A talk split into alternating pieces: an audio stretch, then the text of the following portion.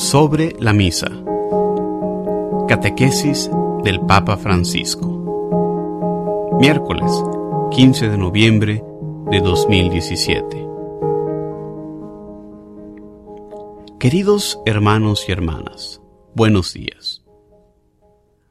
Continuamos con las catequesis sobre la Santa Misa. Para comprender la belleza de la celebración eucarística, deseo empezar con un aspecto muy sencillo. La misa es oración. Es más, es la oración por excelencia, la más alta, la más sublime y al mismo tiempo la más concreta. De hecho, es el encuentro de amor con Dios mediante su palabra y el cuerpo y sangre de Jesús. Es un encuentro con el Señor. Pero primero debemos responder a una pregunta. ¿Qué es realmente la oración?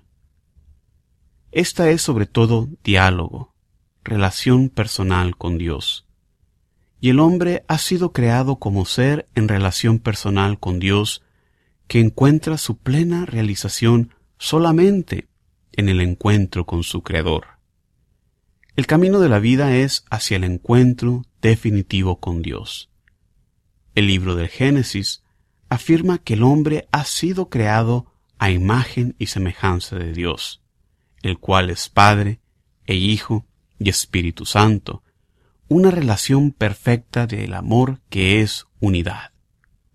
De esto podemos comprender que todos nosotros hemos sido creados para entrar en una relación perfecta de amor, en un continuo donarnos y recibirnos, para poder encontrar así la plenitud de nuestro ser. Cuando Moisés, frente a la zarza ardiente, recibe la llamada de Dios, le pregunta cuál es su nombre. ¿Y qué responde Dios? Yo soy el que soy. Éxodo capítulo 3 versículo 14. Esta expresión, en su sentido original, expresa presencia y favor, y de hecho a continuación Dios añade, Yahvé, el Dios de vuestros padres, el Dios de Abraham, de Isaac y de Jacob. Así también Cristo, cuando llama a sus discípulos, les llama para que estén con Él. Está, por tanto, es la gracia más grande, poder experimentar que la misa, la Eucaristía, es el momento privilegiado de estar con Jesús y a través de Él con Dios y con los demás hermanos. Rezar, como todo verdadero diálogo, es también saber permanecer en silencio. En los diálogos hay momentos de silencio, en silencio junto a Jesús. Y cuando nosotros vamos a misa, quizás llegamos cinco minutos antes y empezamos a hablar con este que está a nuestro lado. Pero no es el momento de hablar, es el momento del silencio para prepararnos al diálogo. Es el momento de recogerse en el corazón para prepararse al encuentro con Jesús. El silencio es muy importante. Recordad lo que dije la semana pasada. No vamos a un espectáculo, vamos al encuentro con el Señor. Y el silencio nos prepara y nos acompaña. Permaneced en silencio junto a Jesús. Y del misterioso silencio de Dios brota su palabra, que resuena en nuestro corazón. Jesús mismo nos enseña cómo es realmente posible estar con el Padre y nos lo demuestra con su oración. Los Evangelios nos demuestran a Jesús que se retira en lugares apartados a rezar. Los discípulos, viendo esta íntima relación con el Padre, sienten el deseo de poder participar y le preguntan, Señor, enséñanos a orar. Lucas capítulo 11 versículo 1. Hemos escuchado en la primera lectura, al principio de la audiencia, Jesús responde que la primera cosa necesaria para rezar es saber decir Padre. Estemos atentos. Si yo no soy capaz de decir Padre a Dios, no soy capaz de rezar.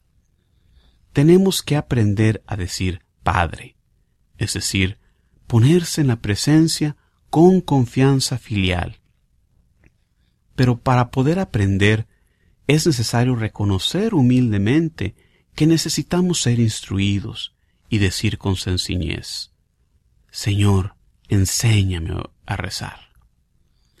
Este es el primer punto, ser humildes, reconocerse hijos, descansar en el Padre, fiarse de Él.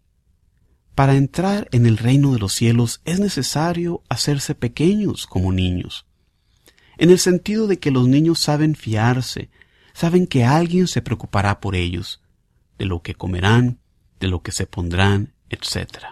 Ver Mateo 6, versículos 25 al 32.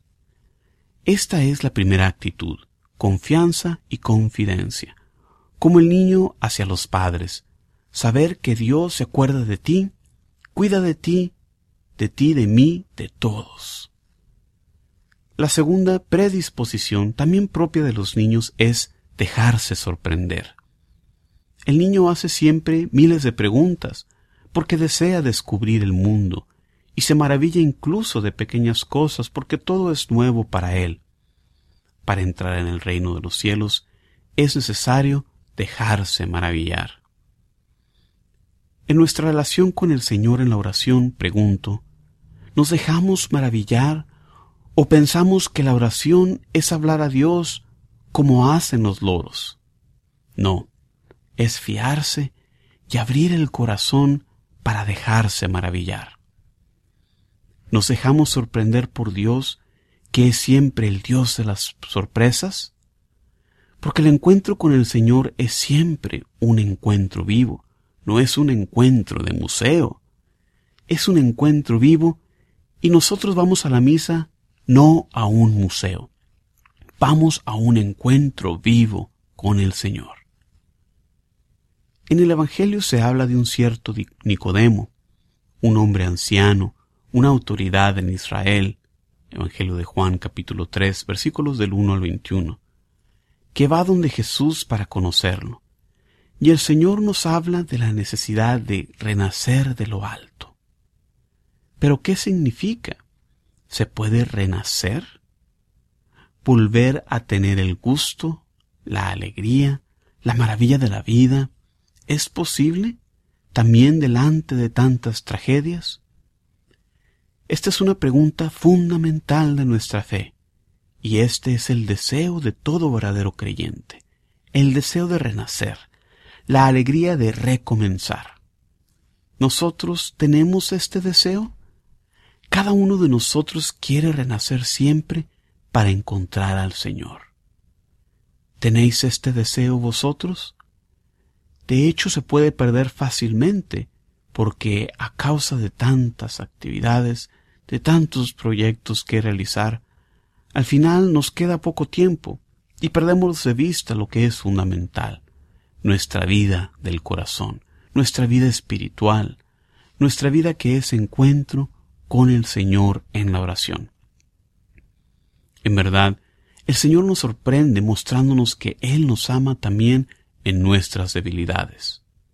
Jesucristo es víctima de propiciación por nuestros pecados, no solo por los nuestros, sino también por los del mundo entero.